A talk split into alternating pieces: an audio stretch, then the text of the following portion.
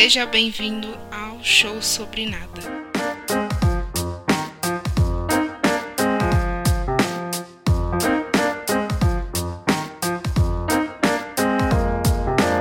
Um show sobre nada no ar, episódio número 13, sendo gravado numa sexta-feira 13. Olha aí só você. Sejam muito bem-vindos. Eu sou Leonardo Miranda, estou sempre do lado de Miguel Alamino. Eu não esperava essa sua referência de última hora.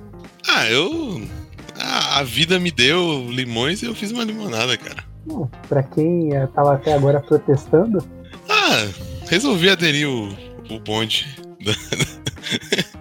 olha aí, que belo gancho pro nosso tema de hoje, né?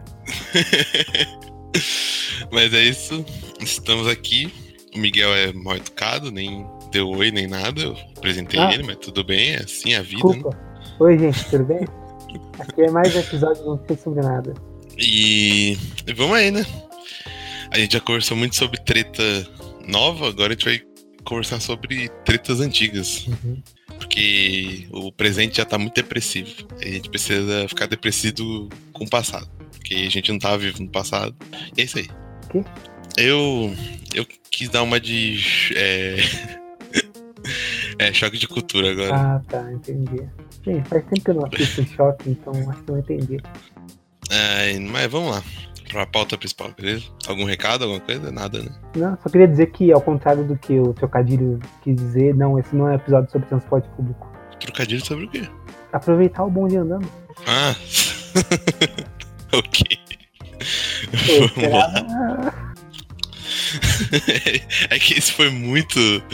Foi. Não consegui pegar, desculpa. Ah, não, não, é que é, ficou 0x0. Depois daquela sua lá, não dá. As minhas habilidades de trocadilhos não estão tão avançadas assim. Vamos lá.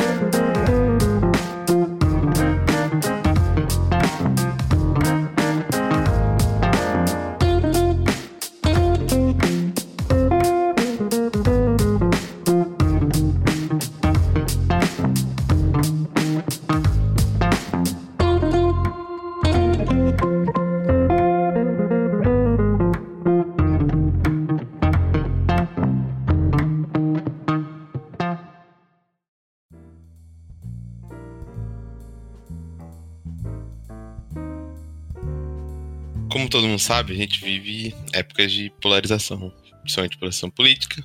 E a gente está vivendo uma época, basicamente, onde grandes instituições, dentro dessa polarização, tomam lados. E aqui no Brasil a gente vê isso principalmente com a eleição do Bolsonaro, que é. Desculpa citar o Bolsonaro todo o programa, mas não tem como. É um, um cara que tá trazendo muita evidência. E nós vimos nos últimos principalmente agora no desfile de 7 de setembro, uma grande confluência, principalmente com entidades religiosas. né? Desde a da campanha, desde a eleição, ele está conversando bastante com esses entes religiosos que têm uma grande influência política no Brasil. Em visita à sede da comunidade Canção Nova em Cachoeira Paulista, o presidente eleito Jair Bolsonaro respondeu a diversas perguntas em entrevista coletiva a jornalistas católicos. Bem, vamos receber o presidente do Brasil.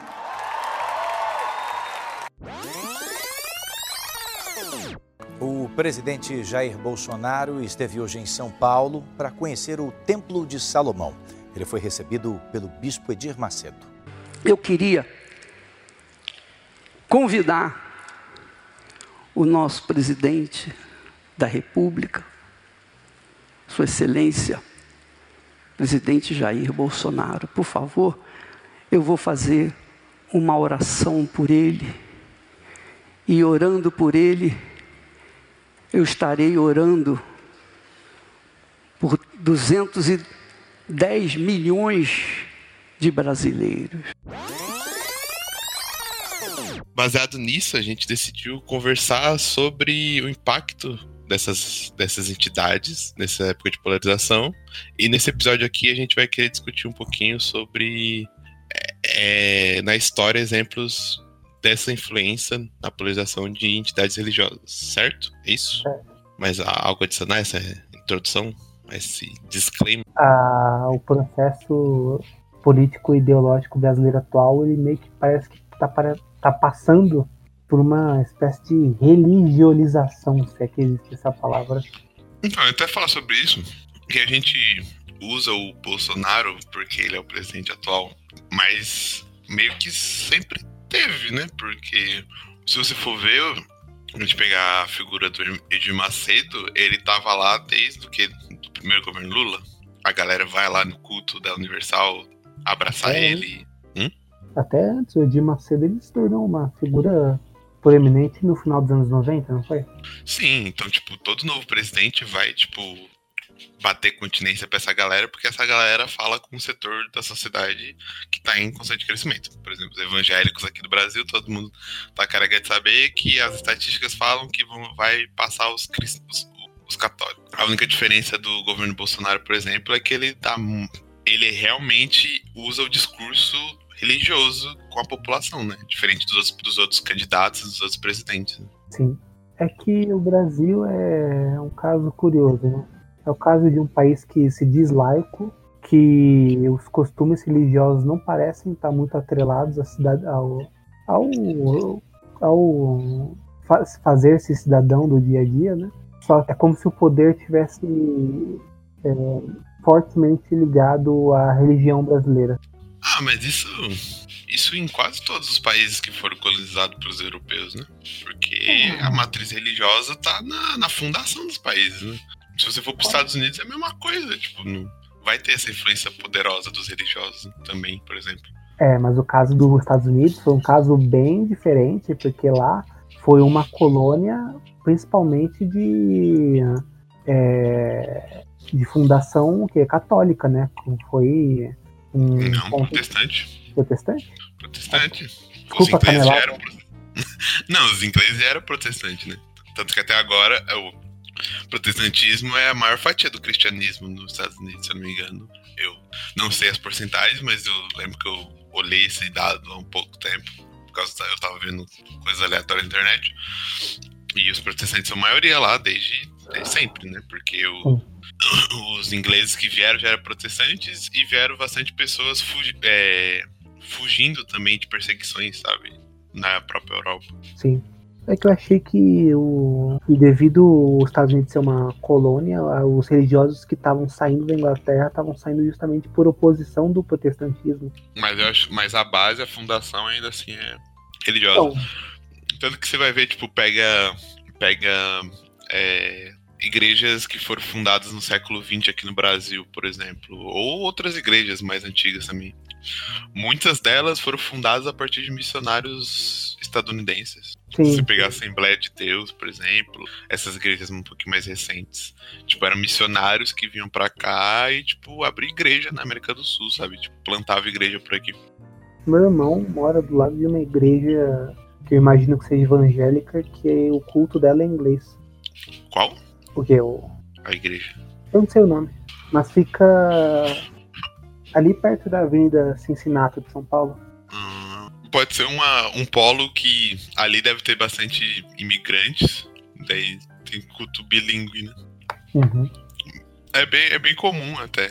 Se você for ver, tipo, igrejas, por exemplo, que saíram do Brasil pra fora, que fizeram movimento externo, e, por exemplo, você pega estados, é, estados dos Estados Unidos, trava-língua, que são- tem concentração de brasileiros, por exemplo, Miami, você tem cultos assim também, tipo, é, uma hora é culto em inglês e, tipo, quatro horas culto em português, sabe? Uhum. Mas esse não é o tema do programa, é cultos bilíngues. Vamos pro primeiro exemplo? Recentemente, nós tivemos um conjunto de revoltas e manifestações populares no que é chamado de mundo árabe, que não necessariamente compreende o Oriente Médio, mas vários países que falam línguas árabes, e isso se inclui alguns países da África abaixo do Saara, que ficou conhecido como Primavera Árabe, né? Que movimento que acabou inspirando depois as marchas de julho aqui em São Paulo e no resto do Brasil. Naquele ano, uma série de protestos levaram à queda de presidentes autoritários e a mudanças de regime em países do Oriente Médio e do Norte da África. A onda de manifestações ficou conhecida como Primavera Árabe. Os ventos da primavera mudaram os governos da Tunísia, do Egito, do Iêmen e do Bahrein e arrancaram concessões importantes em mais de 10 outros países. E caiu no Enem. Sim, exatamente. Os dois, os dois temas. E um caso muito interessante que a gente pode associar à pauta do programa foi justamente a queda do presidente egípcio Hosni Mubarak, cuja participação nas revoluções e depois da, nas eleições que se, se procederam é, se deu em boa parte pelo grupo chamado Irmandade Muçulmana, que hoje é considerado um grupo terrorista pelo, pela OTAN. O Egito, o Egito foi, igual a Índia, foi um, uma colônia britânica, né? Uhum. Durante muito tempo. Então ele passou um bom tempo com governadores eleitos ou é, era aquelas coisas fantoches que quem mandava na real era o governo da Inglaterra. Então, é aquela coisa, né? Tipo, o povo tá bastante oprimido, tem uma classe média alta que tá ganhando muito com aquele governo, porque provavelmente essa classe se corrompe, se vende e assim, tá lucrando de qualquer maneira, como aconteceu em várias colônias. E disso sai várias organizações civis, né? Como um meio de se revoltar contra o poder. Daí, nesse contexto, é que surgem organizações que vão lutar pela independência do Egito. O Egito se torna independente e nesse movimento pós-independência, que tem uma liberdade civil maior, é que vai se fundar a Irmandade Muçulmana ali no meio do século XX. Então é um movimento bem, bem antiguinho já, né, dentro do Egito. Sim. É, a Irmandade Muçulmana, ela foi uma, ela é uma instituição que, em vias gerais, ela surgiu como um reafirmamento da prática islâmica é, em meio ao cidadão comum. Quando o fundador da, da Irmandade, o Al-Banan, ele dizia que o Islã ele se afastou muito da vida dos egípcios com a entrada do ocidentalismo e dos valores ocidentais na sociedade egípcia. E uma coisa a se explicar do porquê que a Irmandade Muçulmana ela conseguiu se embrenhar tão bem em meio à população egípcia é que um dos protocolos da Irmandade era você estabelecer uma mesquita é, próximo ao lugar e fazer com que essa mesquita participasse do, de processos de educação é, de línguas árabes ou mesmo é, de outros aspectos da vida da, do cidadão. É, você coloca a, as mesquitas no, dentro dos bairros e tendo impacto de verdade dentro da sociedade né, que ela está inserida. Uhum, sim. E a gente pode dizer que com o tempo a Irmandade Muçulmana passou a se tornar um, um dos bastiões da resistência, digamos, anti-ocidental na sociedade egípcia. Tanto que isso acabou levando com o tempo que as, li as lideranças desse grupo religioso passassem a acabar almejando posições políticas de destaque cada vez maior. Isso é um primeiro ponto interessante para discussão é que parece sempre que essas instituições elas estão esperando estão sempre esperando uma chance de voltar ao poder que elas tinham antes. Porque se você pensar bem, a gente viveu mais tempo com essas instituições, principalmente religiosas, tendo poder do que tendo não poder, né? Elas eram o poder vigente até 200 anos atrás. E a gente sofreu um período de secularização, que é a formação dessas sociedades que não têm uma religião oficial, não são comandadas por líderes religiosos há pouco tempo, né? Então, qualquer escorregadinha que, tipo, a democracia laica tem, essa, a galera sempre tá pronta para dar, pra dar o bote, né? Sim.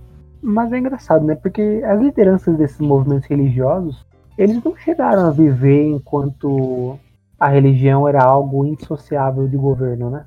Não, mas eu acho que a idealização romântica de você ler e de você ter contato com livros, ou do próprio Alcorão, ou da Bíblia, no caso cristão, ou da Torá, no caso judaico, vai criando aquele imaginativo de tipo, puta, que legal aquela época, né, velho?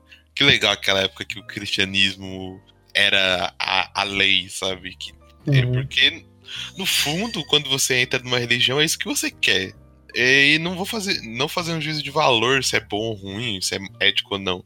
Mas no fundo, quando você adere um sistema de regras religiosas, você tá tão bem com aquilo que você quer que as outras pessoas também sintam do jeito que você está, sabe? Claro que algumas pessoas são em sentido negativo, né? Usa para dominar as pessoas. Mas no sentido mais ingênuo, que lendo sobre o cara, eu acho que era esse sentimento dele no começo, eu não sei depois. Eu acho que era mais nessa pegada de, mano, eu encontrei a verdade e agora eu quero que as pessoas também encontrem a verdade, sabe? Sim. Então acho que é meio que uma idealização de, tipo, pessoal, uma das ideias também do começo da, da, da Irmandade Muçulmana era, quem sabe, a longo prazo construir um califado, né? Sim. Então eu acho que isso é um pouco de idealização também, de que na, naquela época que era bom, era muito bom. Hum. Na minha época que. É, na minha época a gente tinha infância de verdade, agora vocês não têm infância. É, lembrando que o Califado Omíada foi o quinto maior império da história. É, e aí? Então eu acho que. É, isso é verdade, tipo, a galera tem saudade de algo que nunca viveu, usando para citar o filósofo Neymar aqui. Mas a idealização acho que é bem, bem forte na cabeça das pessoas. Sim, sim. Mas você, tipo, já chegou a, a estudar alguma coisa relacionada ao islamismo? Tipo, eu tenho uma sensação de que o islamismo, é, com todo respeito àqueles que são islâmicos e que possam estar ouvindo esse, esse podcast, dá a impressão de que ele é uma. Todas as religiões, ele é a religião que possui mais, é, digamos, agressividade ao ele ser incorporado na sociedade, sabe? Eu não digo agressividade como algo violento, mas agressividade na maneira como ele passa a controlar os costumes e então a capacidade dele de se adentrar à constituição de um país, essas coisas. É como se o Islã ele fosse uma, uma religião proselitista é, naturalmente, sabe? Cara, eu acho que isso é verdade, primeiro ponto. Isso é, é, a percepção que a gente tem de fora mesmo. Ele, todo mundo tem essa percepção, não, não adianta falar, querer ser ah, super politicamente correto, falar que não, a gente tem essa percepção de que eles são retrógrados, entre aspas, assim. Mas eu acho que. Eu acho que pode ser pela idade da religião, ela teoricamente é a mais nova das três grandes, sabe? Então pode ser que ela não tenha nenhum experimento de sucesso numa república laica, por exemplo, não sei. É, sim, realmente. Mas essa é a questão, tipo, todos os países de maioria muçulmana, o Islã ele tem é como se ele tivesse uma capacidade de se embrenhar na, na, na mente daqueles que possuem o controle da ordem, sabe? É, e, e parece que é, vai ser totalmente errado se eles não fizerem aquilo que eles fazem, né? De colocar a lei da Sharia. Não importa os não muçulmanos, né? A partir do momento que você tem uma maioria muçulmana dentro daquele país, né? Sim. A gente com outras religiões. Ah, é, não sei. É, tipo, mas é uma, uma pergunta. Eu gostaria de entender assim as diferenças da hermenêutica. É, caso você não saiba o que é hermenêutica, você que está ouvindo aí, hermenêutica é o estudo das obras, é, sejam religiosas, sejam filosóficas. E eu queria entender tipo a diferença dessas obras do islamismo para as outras grandes religiões, porque é, não sei, tipo, é como se fosse praticamente impossível existir um estado é, laico que consiga conviver com o islamismo, sabe? Eu acho que pode ser idade. É que, é que não tem como fazer previsão na história, né? Mas eu acho que pode ser idade, porque as outras religiões, principalmente o cristianismo, já passou de muitas transformações sociais e por muitas reformas que meio que ela teve que ir se secularizando para sobreviver, sabe? Tipo, meio que o mundo falou, ó, oh, gente, vocês meio que não vão mandar mais na política, então meio que vocês se vocês quiserem sobreviver, meio que assuma seu papel, sabe? Sim. Eu acho que é uma mudança cultural que não aconteceu no Islã ainda, que eles não conseguiram ter e as outras religiões ocidentais tiveram, que é essa questão de entender, aí cabe a cada um saber se isso é positivo ou negativo, depende, desse conceito que nós temos de que religião é de foro pessoal, sabe? Para uhum. eles não existe isso ainda, né? Para eles não tem essa coisa de. Não, a religião permeia todas as suas interações sociais e culturais que você tem. Então, tipo, tudo é religião. Então, se tudo é religião, o governo também é religião. E se o governo é religião, ele tem que assumir o discurso da religião. É meio impossível na minha cabeça, assim, em mais de dois mil anos de história, não ter aparecido, sei lá, um cara carismático o suficiente que tenha dito que, sei lá, ó, é, religião é uma coisa, sabe? Poder é outra. Você diz dentro do islamismo. Sim, sim. É, Aí eu sou ignorante pra saber, não, não, conheço a história. Que o cristianismo tivesse demorado bastante pra ter um movimento como esse que eu disse, né? Demorou pra caramba. As últimas potências, as- na real, as- não caíram ainda, por exemplo. É, ainda existe monarquia na, na Grã-Bretanha. É figurativa? É, mas a rainha ainda é a líder da igreja, por exemplo. É, e ela tem um poder simbólico, né? Que mesmo que seja simbólico, ainda é poder. Ainda é poder.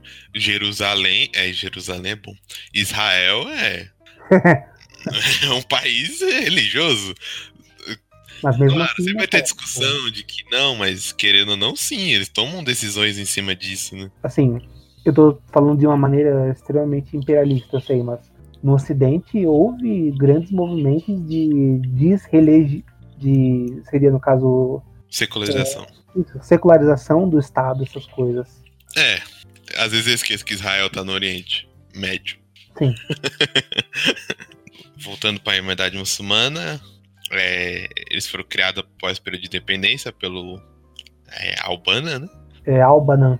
Albana. E a, a Irmandade, ela teve um momento de radicaliza, radicalização dele, primário, que foi coibido e não foi muito para frente, mas basicamente eles se tornaram uma é, uma espécie de Al-Qaeda daquela época que fazia atentados e mais violentos com esse propósito de islamização e depois eles perceberam que esse não era o caminho e decidiram entrar de fato no jogo político e por vias legais tentar ser um ter uma voz dentro da sociedade egípcia que teve a independência, mas mesmo assim teve uma sucessão de ditadores, né?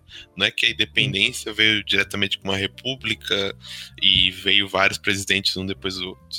Apesar deles terem o cargo de presidente, serem tratados como presidente, na verdade, foram vários ditadores que foram governando o país através do tempo. Isso nos leva para 2011, que é quando gente tem a disseminação de, um, de uma ideologia, digamos assim, libertária.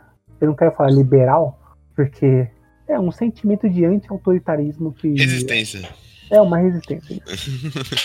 e que um dos países mais afetados por isso foi o Egito, que na época era governado pelo ditador Hosni Mubarak. É, o Hosni Mubarak, após algum, alguns meses de protestos e alguns casos de repressão policial, ele acabou renunciando né, em 2011 ainda e convocando eleições. é, Ele foi morto, não foi? Não, o que foi morto foi o sucessor dele, que foi o. Qual é o nome do cara? Mano, tô confundindo de novo. Quem foi o ditador que nego tirou e enforcou ele? Saddam Os Hussein. manifestantes. Não, Ah, enforcou? é. Foi o Muammar Gaddafi, Foi o Gaddafi que nego matou, né? sim, da Líbia. E Que os próprios manifestantes. Sim, Ah, tá, tá. estouraram a cabeça dele. Mas o sucessor do Hosni Mubarak foi o Mohamed Morsi, que era de um partido que foi fundado pela Irmandade Muçulmana, ele também morreu. Ele morreu em 2015. Em condições suspeitas. Ele morreu ou mata... Ah, morreram ele? É, ele morreu de causas naturais com sete facadas. Deu sete facadas em si mesmo. Se enforcou ajoelhado. É, exatamente. Mano, o Egito, desde que. desde que o Mubarak caiu, tá uma zona, né? Porque ele cai, a junta militar assume e fala que vai fazer eleições e meio que começa a enrolar, meio que começa a deixar. Deixa isso pra lá, vamos ver, a gente vamos marcar isso aí. vamos ver qual vai ser. Daí nego tem que sair na rua de novo, né? Pra ter eleição. Daí tem a eleição desse partido, que é um braço da Irmandade Muçulmana. Daí tem treta de novo, o nego tem que sair na rua de novo. que a Irmandade Muçulmana, enquanto partido, enquanto, um, represent- enquanto um representante da, é, político da sociedade, ele falhou miseravelmente, porque é, o que aconteceu, você teve, após a eleição do Mohamed Morsi, uma série de declarações várias vezes infelizes, dizendo que havia vontade de recriar um califado no Egito, até a criação de uma constituição próxima da Sharia. E aí você tem a saída do partido da Irmandade Muçulmana de várias vários integrantes mais jovens e que estavam mais associados às reformas é, políticas que eram pedidas pelos manifestantes. E assim você tem a volta do ciclo, né? Que você tem o presidente Mohamed Morsi voltando a utilizar de repressão policial para conter os manifestantes, criando medidas de é, constitucionais muitas vezes questionáveis, ao mesmo tempo que você tem uma, um braço da sociedade é, que se aproveita disso para tentar aumentar ainda mais a instabilidade política no país. E isso leva o país a ter mais um golpe militar em menos de que dois, três anos que o país se tornou uma democracia depois de anos de ditadura, para voltar a ser uma uma monarquia é, ditatorial, né? É, teoricamente se, se tem eleições ainda, mas é um, é um sistema meio bizarro, né? o, o tempo de mandato é extremamente longo, é tipo sete anos. É, o atual presidente parece que foi eleito com 97, não sei quanto de votos. O sistema é totalmente estranho por causa dessa porcentagem de votos. É o tempo de mandato é sete anos e o atual presidente, através de mecanismos políticos lá, já conseguiu antes mesmo de terminar o mandato dele, ele já se reelegeu pro próximo mandato. Então uhum. ele já tem 14 anos que vai ficar no poder e Deus sabe o que vai acontecer, se ele vai sair, se vai ter outro golpe, se a Irmandade Muçulmana volta. é, isso mostra pra gente, tipo, que a Primavera Árabe, é, ela teve muito poucos resultados, assim, realmente proveitosos, né? O único caso que realmente pode-se dizer que foi um sucesso foi o caso da Tunísia, que o presidente. Oi? Que foi onde começou o movimento, né? Sim. Que o presidente eleito continua até hoje no poder e foi um país que realmente não teve, assim, não teve pelo menos nenhuma, nenhum grande regresso democraticamente falando, após uhum. a queda. Porque depois a gente teve vários casos em que a, as manifestações sequer são lembradas, como na Arábia Saudita, no Bahrein, no Iêmen, é... Na Síria. É, na Síria é lembrado, né? Só que.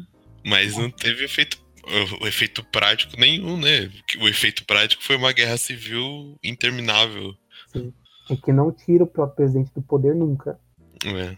Aí teve, teve o caso do, da Líbia, que mataram seu presidente, mas o país praticamente não, não mudou nada. E acho que a gente pode entender isso, é, os movimentos é, políticos de transformação popular muitas vezes acabam se tornando sendo os detentores do poder, né?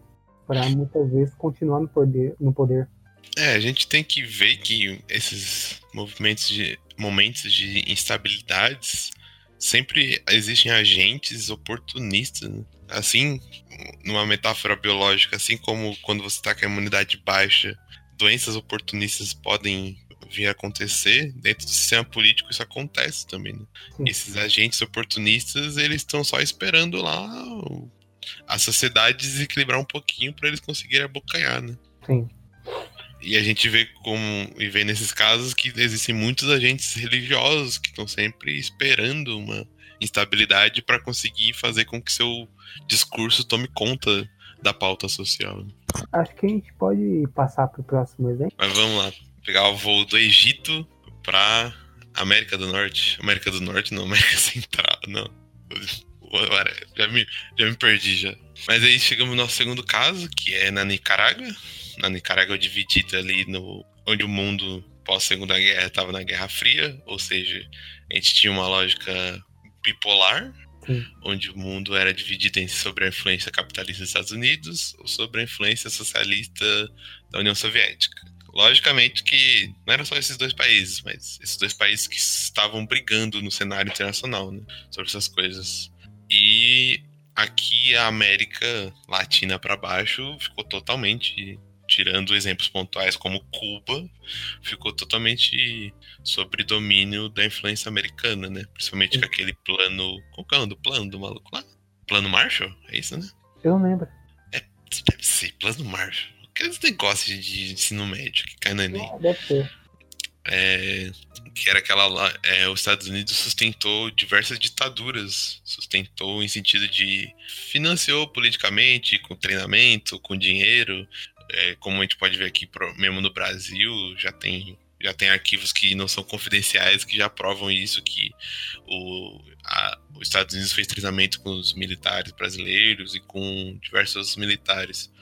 E na Nicarágua não foi diferente, né? Lá também houve, nessa época, acend, acendeu o poder uma ditadura militar, né? É bom a gente lembrar que a Nicarágua, que é um, por ser um país bem próximo dos Estados Unidos, bem próximo de Cuba também, geograficamente, é um país que acabou sofrendo uma grande é, intervenção americana, por assim dizer. Porque a gente teve a ascensão de, ao poder de uma família só, ao poder na Nicarágua, que era a família Somoza, e que ela sozinha possuía acho que mais de 70% das riquezas do país. A família Somoza ela acaba criando, fazendo, é, tornando a Nicarágua um grande feudo, né? Da família. Mais ou menos o que o Sarney faz com o Maranhão hoje em dia. É, Exatamente. E nesse é, período é, pós década de 40, a gente tem a ascensão do cara, de um cara chamado Sandy. É, sim, você não ouviu errado. É, eu vou até falar o nome inteiro dele. Augusto César. Augusto César Sandino, desculpa, não era Sandy. Sandy. Que, não foi. Que, que foi morto em 1934, que também não foi na década de 40, que ele era um militar que acabou iniciando as reflexões esquerdistas na Nicarágua, né? É, muito, muito, obviamente, em resposta a esse domínio das ditaduras direitistas na Nicarágua.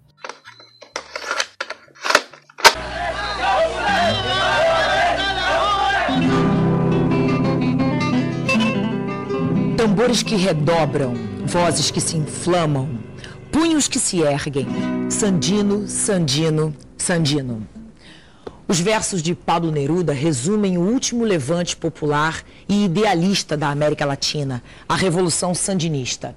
Há 30 anos, munida de sonhos e do ideal de transformar um país, a população da Nicarágua derrubou a dinastia da família Somoza.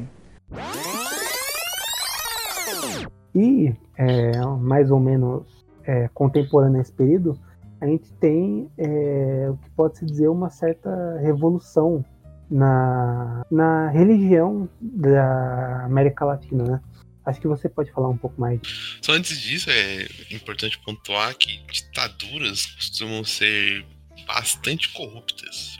Sim. Principalmente porque numa ditadura não há órgãos de fiscalização. Ou se há de fiscalização, eles não agem, porque os ditadores tomam conta deles. Então, é comum ter levantes populares, organizações nessa época, principalmente de esquerda, porque era a opção viável. Não tô querendo aqui falar que os, os esquerdistas têm razão ou não têm razão, ou as, os caras tinham que fazer revolução comunista, não é isso, mas que caramba, qual que é a opção que você vai ter? Se, tipo, a ditadura só te oprime, só tira seu dinheiro, não, você não vê nenhuma melhora, você só tá lá ferrado. Aí vem um cara falando, ô, oh, vamos fazer uma revolução aí muito louca que, mano, o povo vai estar tá no poder, tá ligado? E vai todo mundo andar feliz, cantando a canção, Geraldo Vandré, para não dizer que não falei das flores. E é, mano, é uma opção muito viável, por isso que naquela época o discurso fazia a cabeça das pessoas, né? Porque era a única opção para muita galera, né? E é uma opção no discurso que é muito bonita de verdade. E isso é. não ficou fora da, dos movimentos religiosos também, né? É, a gente tá falando aqui que é, por um acaso, né? A situação da Nicarágua, assim como muitos da América Latina, era de uma ditadura que era claramente alinhada aos ideais é, estadunidenses. Mas também houveram é, ditaduras é, auto, é, de caráter autocrático, repressoras, é, grandes violações de direitos humanos em regimes de esquerda. Né? Sim, sim, exatamente.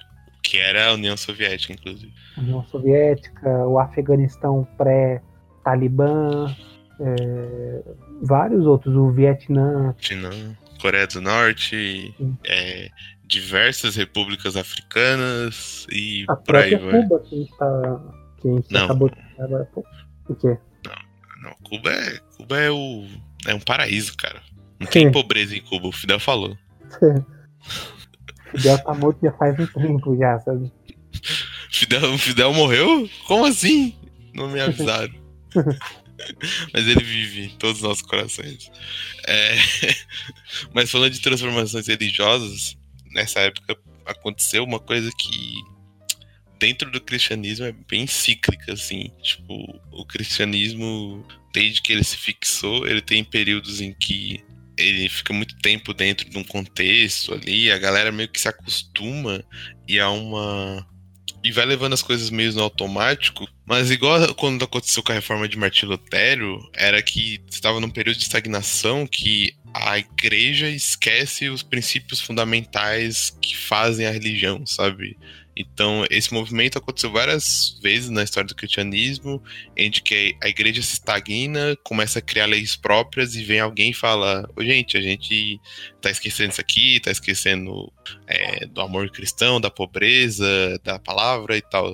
E nessa época aconteceu esse movimento de sacerdotes e bispos católicos de perceber como que a igreja tinha parado de lidar com a pobreza, parado de lidar com os oprimidos, parado de lidar com os marginalizados socialmente e estava totalmente associado ou com os poderosos ou simplesmente só em realizar missas e só de cuidar da parte espiritual, por assim dizer, e acabava não tendo um grande impacto dentro da sociedade.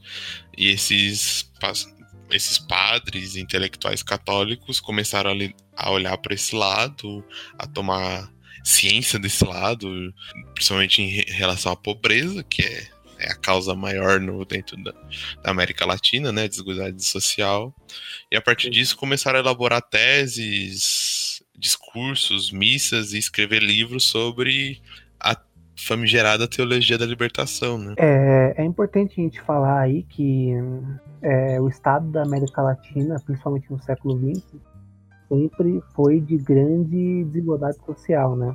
E a grande maioria do é, lideranças católicas sempre foi é, conservadora, é, sua, digamos assim, prática. Então a gente tem é, alguns congressos que ocorreram é, incentivados pelas, pelos estãos aqui da América do Sul, sendo o mais notável deles o, o, de Bogotá, que é onde a gente tem a participação de vários é, sacerdotes que passam a enxergar na, na ideologia marxista como uma resposta a essa nova doutrina religiosa que deveria ser adotada para é, talvez corrigir os devaneios da, da Igreja Católica, digamos assim, e que principalmente vai estar tá adotando um discurso não só religioso, mas também político, de que a religião é talvez um motivador de transformações políticas, como é, algumas mudanças feitas, como por exemplo quanto à visão do êxodo egípcio,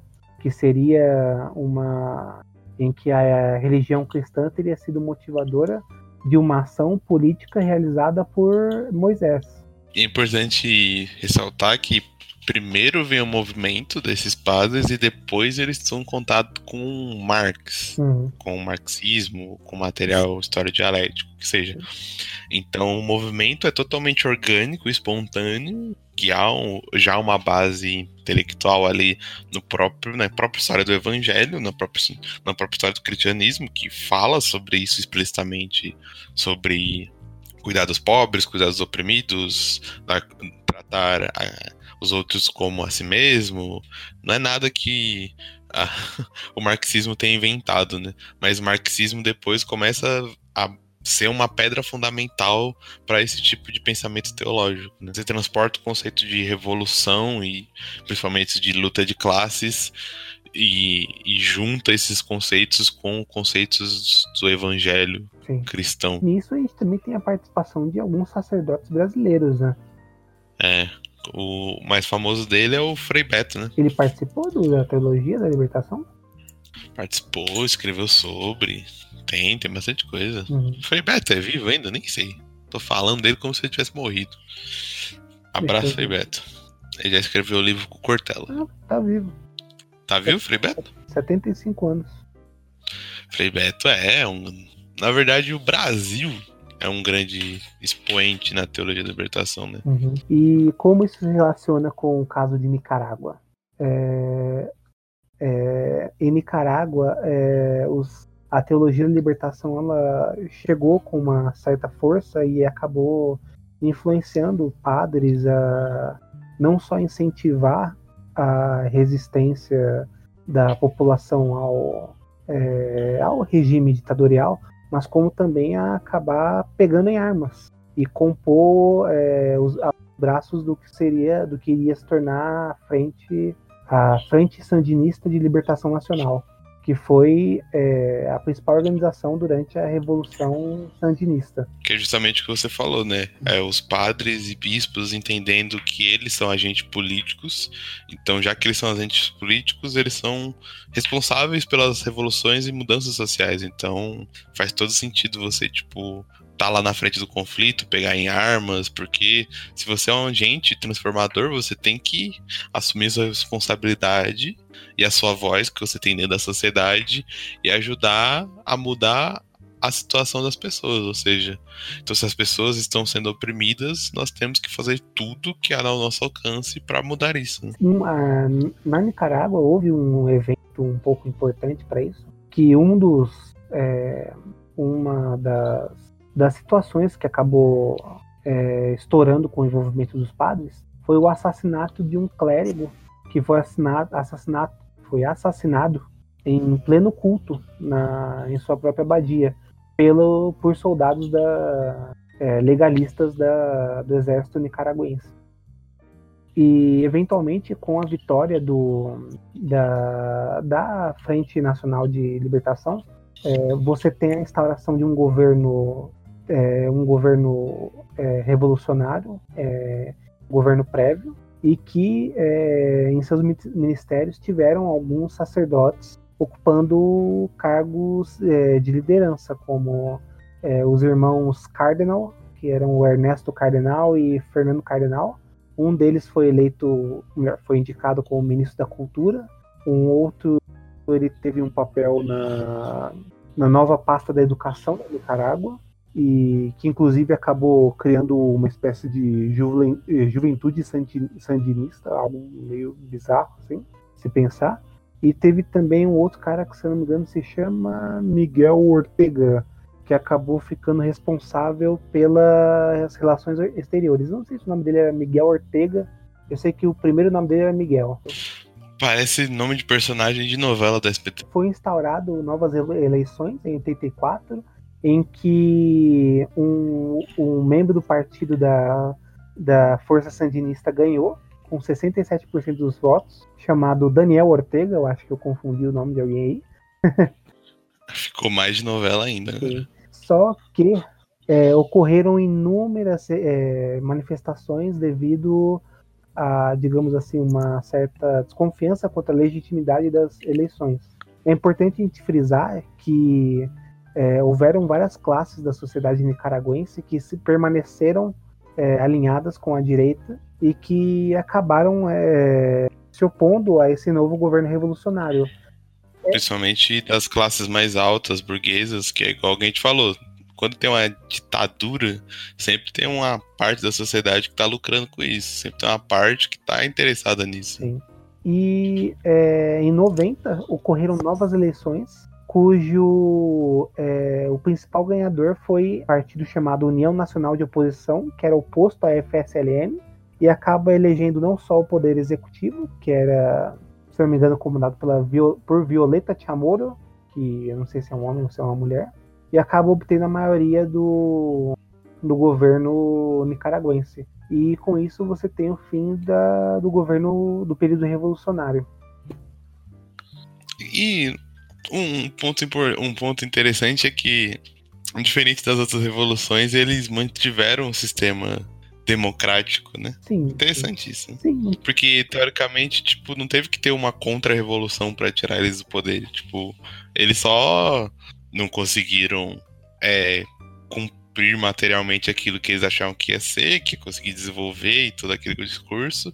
E foram perdendo relevância popular com o passar do tempo, né? Com a própria desilusão política das pessoas que acreditavam naquele ideal. Né? Mas o mais interessante é que durante o período revolucionário pré-eleições de 87, você teve uma grande polarização, não só política, mas religiosa, em que você teve braços da igreja católica nicaragüense defendendo uma volta, uma doutrina apolítica, seria algo, digamos assim, mais alinhado com o que a doutrina do Vaticano recomenda. Esses aí eram comprados, certeza, ganhavam um, um prêmio no, mês do, do Sornoso, é. da família Sornoso. Certeza. Agora, olha só que engraçado, essa, digamos assim, polarização religiosa que ocorre na Nicarágua levou com a visita do Papa, na, a, o Papa a Nicarágua, e o que ele viu lá motivou, eu não sei se foi o João Paulo II ou João Paulo I, a assinar uma, um tratado é, que previa duras repreensões à teologia da libertação que inclusive é algo que traz consequências até hoje no Vaticano. O Papa Francisco, que é considerado um Papa, digamos assim, pop, moderado, sim, muito moderado, ele ele tem vários é, elogios à, à, teologia da libertação, porém ele, ele mesmo fala que, ou pelo menos ele diz para manter o establishment religioso, que a aproximação do, ao, com o marxismo foi um erro da teologia da libertação. Mas é isso então. A gente vai terminando por aqui. Mais um podcast. Obrigado Não, pela atenção. Oi? Não, deixa quieto. é, é English. É, muito obrigado pela atenção. Se você gostou desse programa, compartilha com seus amiguinhos, com a família. Espalhe a palavra aí pela galera. E a gente se vê na próxima. É isso aí, galera. Até a próxima. Muito obrigado se você aguentou ouvir todo esse papo de história e religião. E até a próxima. Falou!